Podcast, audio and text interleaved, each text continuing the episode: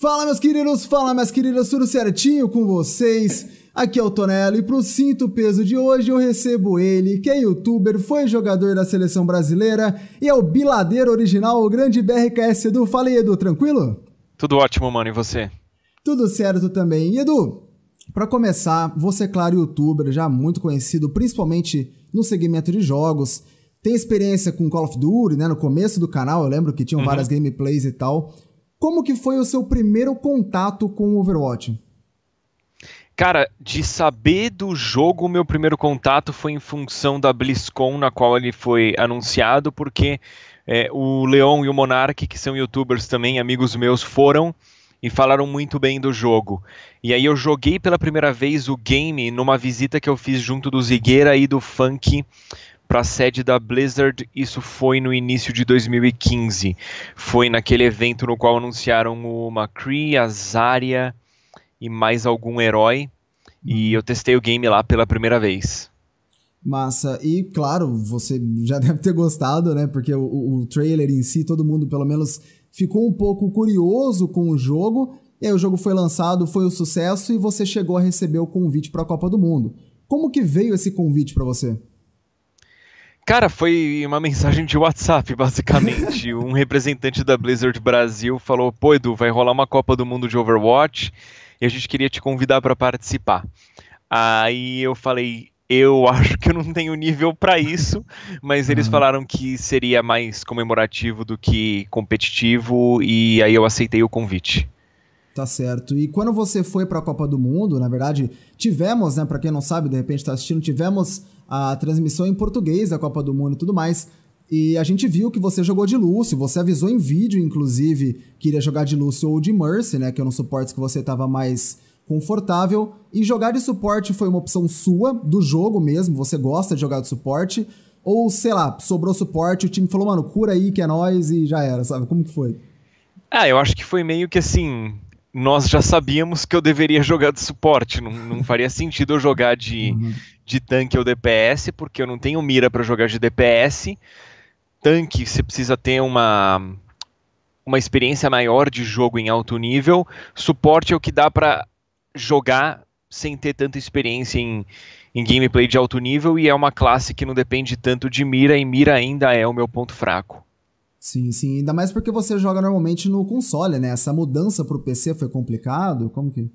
Cara, então, o primeiro FPS que eu tenho jogado no PC é o Overwatch, que eu tô jogando uhum. no PC desde que ele foi lançado, assim, desde, vamos dizer, uma semana depois que ele foi lançado, eu comecei a jogar no PC.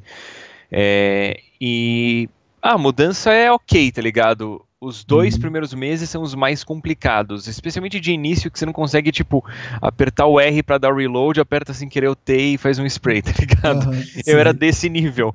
Mas hoje em dia eu tô bem confortável de jogar no, no mouse e teclado. Só a minha mira que eu gostaria que fosse mais rápida, mas isso vem com o tempo e não é nada que me preocupe para jogar, especialmente de Mercy. Uhum. Não faz muita diferença. Com o Lúcio faz um pouquinho, mas eu tô num ponto que, tipo, não é isso que faria a, a diferença pro time, sabe? A minha mira no Lúcio. Se eu estivesse jogando de McCree é uma coisa, de Lúcio é outra, né? Não, com certeza. O Lúcio tem aquele tiro quádruplo, né, digamos, vão os quatro um depois do outro, mas claro, tem essa diferença, essa diferença mecânica, diferença de habilidade. E outra coisa que faz muita diferença no competitivo, ainda mais no competitivo de alto nível, como foi a Copa do Mundo, é a questão da comunicação, do shot calling e tudo mais. Como que era a comunicação da equipe durante os treinos e como que foi a comunicação durante os jogos? Tá, logo de cara eu digo que acho que um dos nossos pontos fracos foi justamente a comunicação. A gente não tinha assim um legítimo shot caller. É, ninguém conseguia exercer essa função de forma natural e, e isso foi um ponto que prejudicou o desempenho do time, mas não é culpa de ninguém isso, tá ligado? Uhum. A gente acabou que ninguém, por mais que tentasse, era um shot caller legítimo. Né, de, de berço.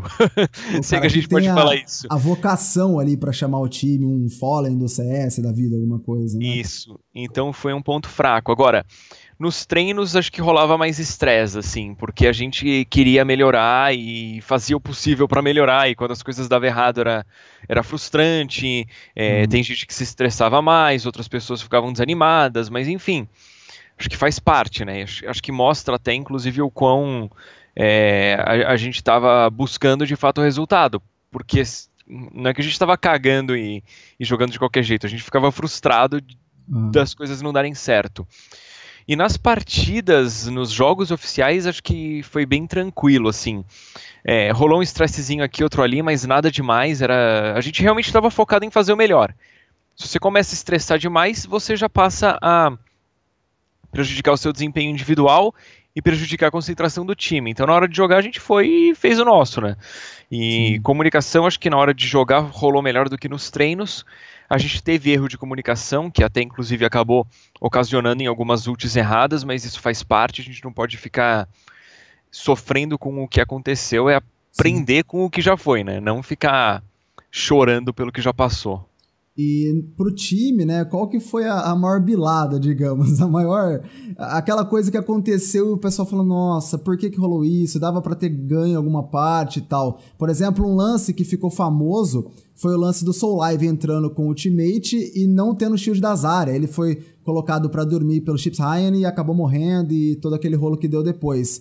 Teve algum uhum. lance assim que o pessoal desanimou, falou, nossa, agora não dá, deixa quieto, vamos pro próximo? Nesse ponto, assim, a desanimar, não, mas eu acho que o ponto que mais deu pena, cara, a gente capturando o segundo ponto de Anubis contra a Suécia, e a gente uhum. teve três fatores que, por questão de milésimos de segundo, fizeram com que a gente não capturasse o ponto. E é algo que mostra é, o quão incrível é o Overwatch, que coisas de milissegundos fazem uma diferença incrível. Bom, a gente teve a ult da Mei naquele ponto, uhum. da Mei adversária. Essa ult ela não foi impedida por questão de, sei lá, 200 milissegundos. O Insanities colocou a Mei para dormir. No mesmo instante ela ultou. Nossa. Então, se essa Mei espera, sei lá, ponto dois segundos para ultar, ou se o Insanities consegue colocar ela para dormir um pouquinho antes, ela não ulta. Dado o fato de que rolou a ult, foi por questão também de 200 milissegundos que eu não consegui ultar com o Lúcio. Porque no que a gente começou a congelar, carregou a minha ult. E eu de imediato apertei o Q. Dá pra hum. gente ouvir o Lúcio ultando e ele, ele é congelado né? enquanto ulta. Então, assim, Nossa. assim, foi de chorar, porque foi ult da Mei, sleep do Insanities, a minha ult. Se uma dessas coisas rola ou deixa de rolar, a gente tinha capturado o ponto. Com certeza. Acho que Mas não... você tocou num, e assim, poxa, o, podia ser o Insanity que apertou o shift um pouquinho mais rápido e coloca a Mei para dormir antes, ou a Mei atrasa um pouco, Sim. ou eu, se eu acerto um, um dos projéteis, não precisava ser um tiro completo de quatro projéteis. Uhum. Se eu acerto um dos projéteis no inimigo, eu tinha carregado minha ult mais rápido, o suficiente para poder usar. Mas enfim, não dá pra gente chorar agora, é só aprender, né? Isso não, me fez certeza. aprender muito no, no sentido da ult do Lúcio, ou para qualquer herói como é importante você carregar a ult o mais rápido possível. Sim. O que significa que, mano, só de você atirar no spam, tá dando spam no inimigo, acertou ali. Um tirinho do Lúcio pode ser a diferença de você ter a barreira de som pronta na hora que precisa ou não, tá ligado? E isso vale para qualquer herói, né? De repente você joga de Genji, você conseguiu acertar uma shuriken a mais, uma uhum. a mais pode ser a diferença de você ter a ult pronta na hora que precisa ou não, né? Não, com certeza. A gente até tocou nesse ponto na transmissão para o pessoal que era mais novo, explicando que o Overwatch é realmente um jogo de muito detalhe, que você tem que estar atento a todos os mínimos detalhes mesmo para ver o que pode rolar, e acho que esse é um exemplo perfeito desse tipo de coisa. E a gente quase ganhou a Suécia, quase ganhou não, mas né, quase, quase chegou ali pelo é. menos o segundo ponto e tal. E depois não rolou, os outros jogos acabaram sendo um pouco piores. Você acha que esse rating inicial que a comunidade teve, né, por questão dos youtubers, etc, etc, que já é um pouco batido, você acha que esse hate pesou o time, deu uma pressão no time? Não, eu acho que, pelo contrário, acho que tira um pouco da pressão do time, porque o time sabe que, é, tendo uma pessoa mais limitada em performance, é, a cobrança vai ser menor. E eu hum. acho que boa parte do hate foi resultado simplesmente de uma má comunicação da Blizzard em relação a como o campeonato funcionaria e uma má é, direção no sentido de todos os países terem a mesma distribuição de pro player com é, pessoas do competitivo, com, com pessoas, figuras públicas, vamos dizer assim. Eu acho que foi um pouco assim é, injusto de repente a Coreia ter um time absurdo de completo, enquanto uhum. que, sei lá, Brasil, Chile e Austrália é, tinha um time que era bem assim, mistura de é, jogadores da comunidade com youtuber com pro player. É, foi mais uma falha, na minha opinião, da Blizzard do que dos participantes. Entendi. E você comentou em vídeo que esse hate e tal, de certo modo, foi bom para a visibilidade, né? Porque muita gente não conhecia Overwatch e falou: Nossa, Overwatch é aquele jogo que o Edu foi jogar. Nossa, mas o Edu nem sabe jogar e etc. E rolou Ironicamente tipo de... ajudou, porque Sim. a gente teve, teve uhum. até um vídeo dedicado a isso no Treta News com mais de um milhão de views, tá ligado? Uhum. Então, ironicamente, ajudou. A Sim. parte que não ajuda é quando as pessoas perdem muito respeito e isso acaba é, tendo consequências da comunidade não ser vista como uma uhum. comunidade que deve ser levada a sério. Mas uma vez que as pessoas entendem que é uma minoria que é mal educada, que é basicamente uma minoria vocal que acaba é, sendo muito exaltada, tipo, não é ruim, tá ligado? Foi bom. A polêmica foi boa. é, falem, falem bem ou falem mal, mas falem de mim, alguma coisa do gênero. E pois é. Esse trabalho de contato com a Blizzard, né, na, na BlizzCon mesmo, como a gente comentou, né, todos os organizadores e tudo, todo mundo importante para o cenário de Overwatch mundial estava lá. Como uhum. que rolou esse contato com a Blizzard para tentar prosperar o nosso cenário brasileiro? Com os gringos não teve tanto contato, foi mais superficial, mas os gringos eles sabem o que eles fazem, eles estão a par uhum. da situação do Brasil, eles Sim. estão. Com o pessoal do Brasil foi bem interessante, porque assim, todos os funcionários Blizzard me agradeceram muito, por eu ter uhum. aceitado o convite, né?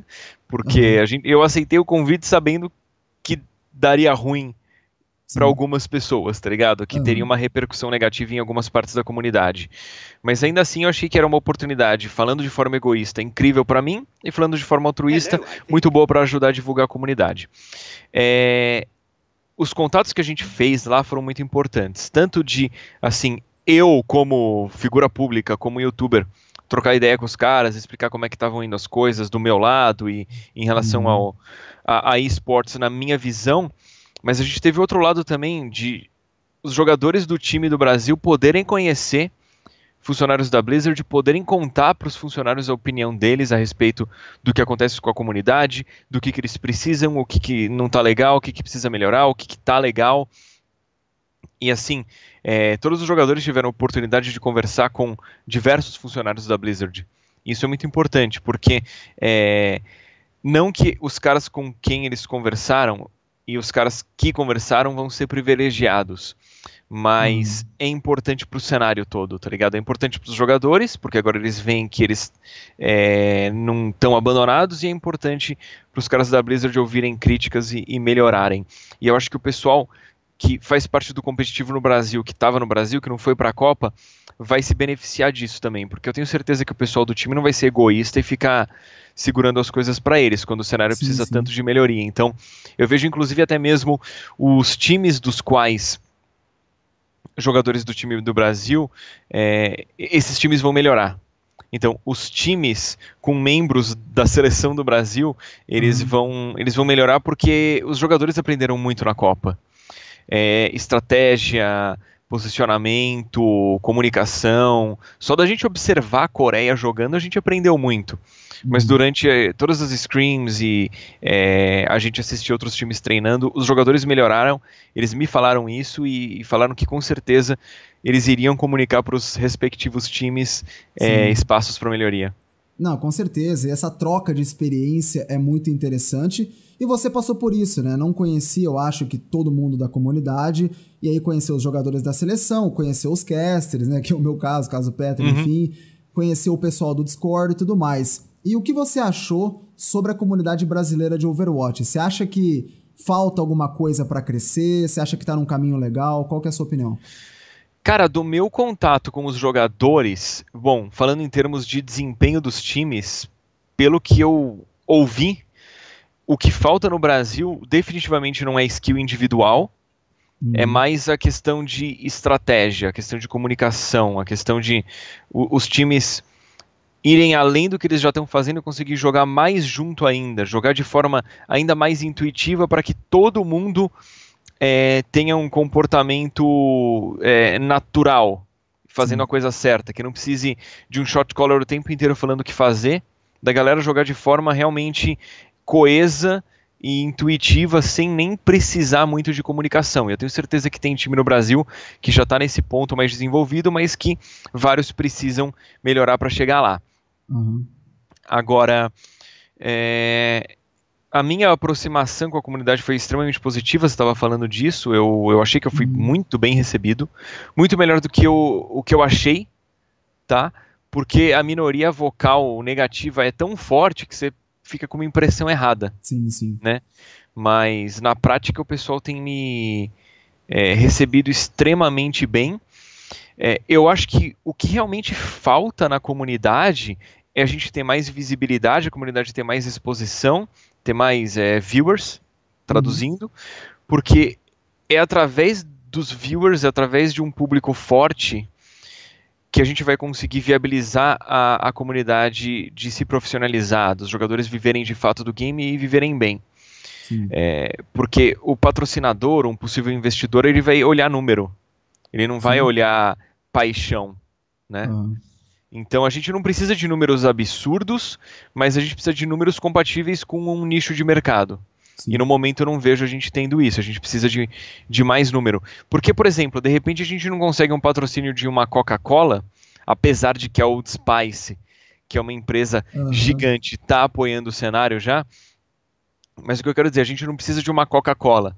Mas se a gente está num cenário no qual sabe-se que quem acompanha consome eletrônico, a gente consegue time com patrocínio, sei lá, da HyperX, da Logitech, da Razer, que fazem uhum. produtos que são consumidos dentro do cenário.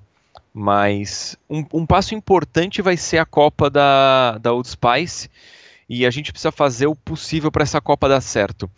Porque se ela der certo, existe uma grande chance da Old Spice reinvestir no cenário Sim. Mas além disso, dando certo, vai ser um case de sucesso para outros potenciais investidores. Então, enfim, é, a gente precisa fazer o possível para funcionar bem essa Copa.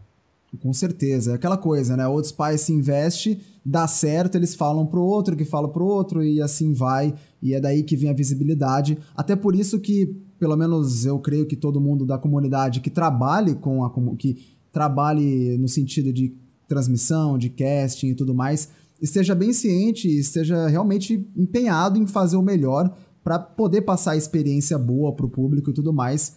Uhum. E tanto a comunidade quanto o público mais casual, a galera toda que acompanha, vem falando que 2017 seria o ano do boom do Overwatch, com a Overwatch League mais pro fim do ano, com vários campeonatos e tudo mais. Você acha que 2017 realmente pode ser tão forte ou vai demorar um pouco mais pro Overwatch se tornar uma potência, digamos? Cara, eu acho que em termos globais, especialmente olhando América do Norte, Europa e Ásia, vai. Vai ser um ano muito importante para o Overwatch, porque no atual momento a gente está vendo é, investidores gigantes começando a entrar no mercado. E aí a gente olhando no. Da onde vai vir o resultado principal disso? No médio prazo, né? Longo prazo também, mas no médio prazo a gente já começa a ver resultado de investidor gigante. Só que esses investidores estão muito mais na América do Norte e na Europa. Não estão uhum. no Brasil ainda, infelizmente. Sim. Então eu acho que 2017 pro Overwatch global vai ser um ano absurdo. Em termos de Brasil, Aí a gente depende daquilo que, que a gente falou, de conseguir mais investidor. Agora, um, um espaço que eu vejo para melhoria grande no Brasil também, e aí não, não as pessoas que estão assistindo não achem que é uma uhum. crítica que eu estou dando aqui de sacaneando e expondo a galera aqui, algo que a gente já conversou em particular. Eu acho que a qualidade das streams tem que melhorar. É, se você olhar a transmissão gringa, a qualidade é impecável, tá? Tanto de imagem quanto no frame rate, o áudio, é, uhum. equalização de som, qualidade das câmeras. E eu acho que no Brasil a gente precisa melhorar nesse sentido. uma coisa que eu gostaria de ver acontecer, eu não sei se existe chance de acontecer, mas seria muito bom, é a uhum. Blizzard ter um estúdio próprio. Sim. E aí os casters vão para o estúdio próprio, e lá a gente tem uma estrutura já com câmera montada, a gente tem é, um microfone bom, internet decente, uma pessoa para operar programa de streaming, a gente tem uma pessoa para operar a câmera do jogo, o espectador. E, e, isso ajudaria muito na qualidade. Mas aí para os campeonatos que rolam é, no, no, dia a dia, não os campeonatos oficiais Blizzard, eu acho que a gente precisaria de é, internet melhor, é, mais experiência também, porque a experiência vai ajudar a melhorar as lives, mais um, um espectador exclusivo para controlar a câmera, não ser o caster controlando a câmera. Uhum. Enfim, é, porque o que, que é o. Sei lá, o que, que é o cartaz? O, o que, que mais chama a atenção do cenário competitivo? São as lives. Sim, claro. Então, a live é o ponto de entrada para um cara novo.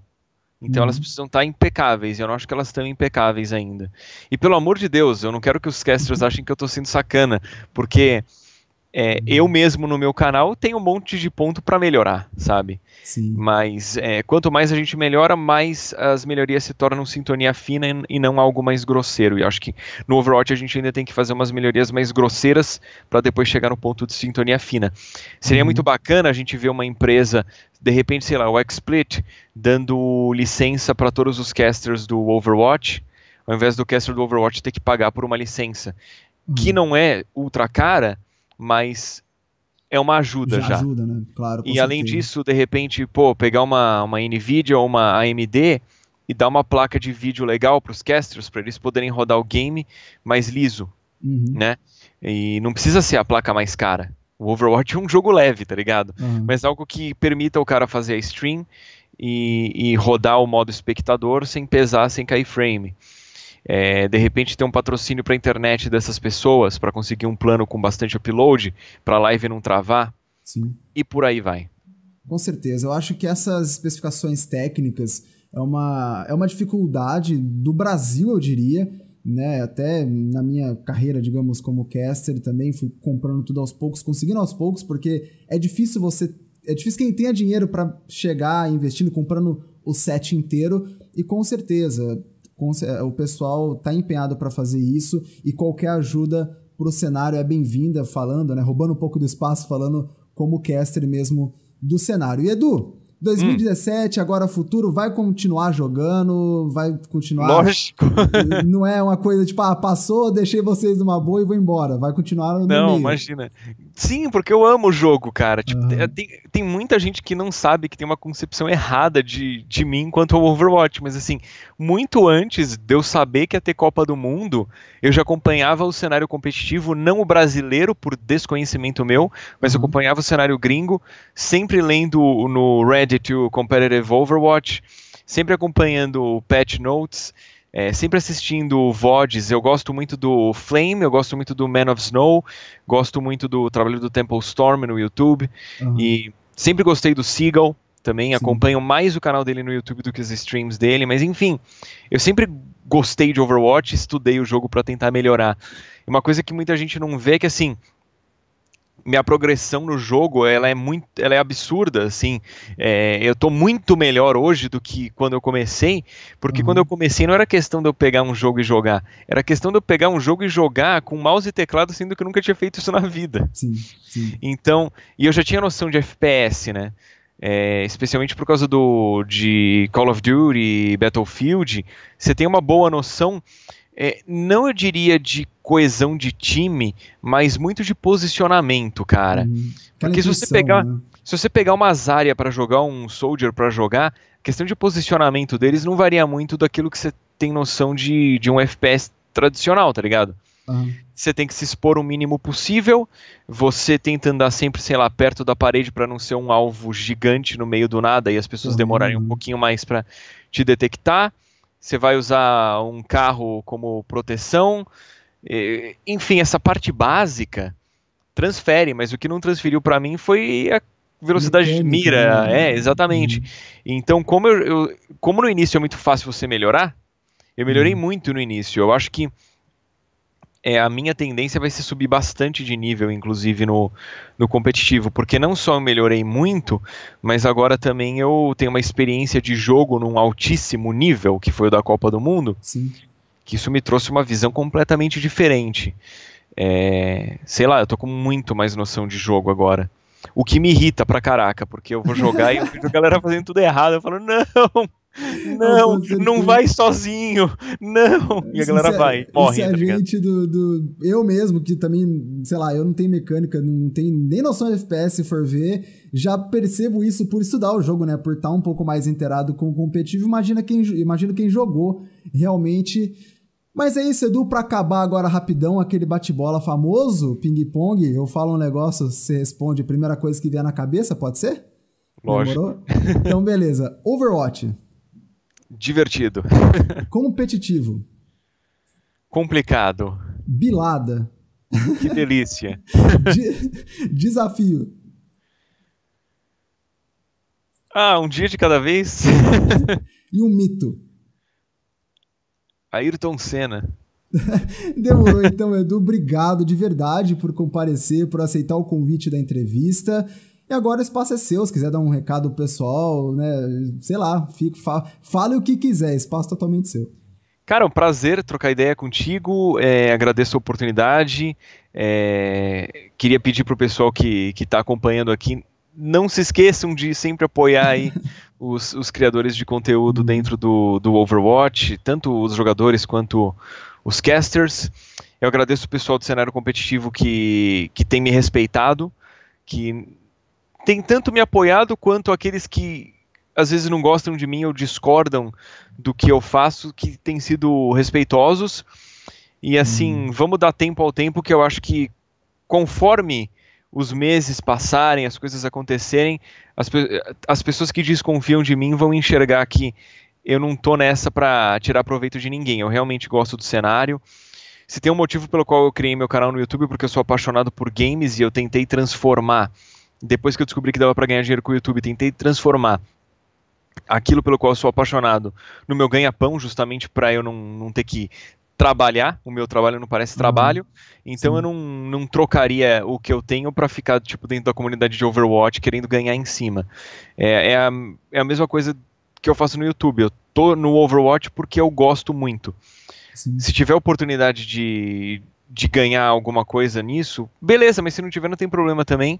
E eu definitivamente vou fazer o possível para ajudar a comunidade, especialmente na questão de viabilizar o competitivo, com a visibilidade, né, com a exposição do cenário, com viewers, mas também para empresas que são potenciais investidoras entrarem no, no cenário. Então vamos ver como as coisas acontecem. Não faço promessa nenhuma, mas assim, uhum. a minha parte eu vou fazer, de coração. Que bom, bom saber, bom contar com essa ajuda também, claro, de uma pessoa com uma visibilidade maior. E é isso, galera, vamos ficando por aqui. Se você curtiu toda aquela coisa de YouTube, né, que o Edu conhece muito bem, inclusive, deixa o like, compartilha, posta aí nos comentários também as suas opiniões e tudo mais a respeito do vídeo. E é isso, vejo vocês numa próxima e falou!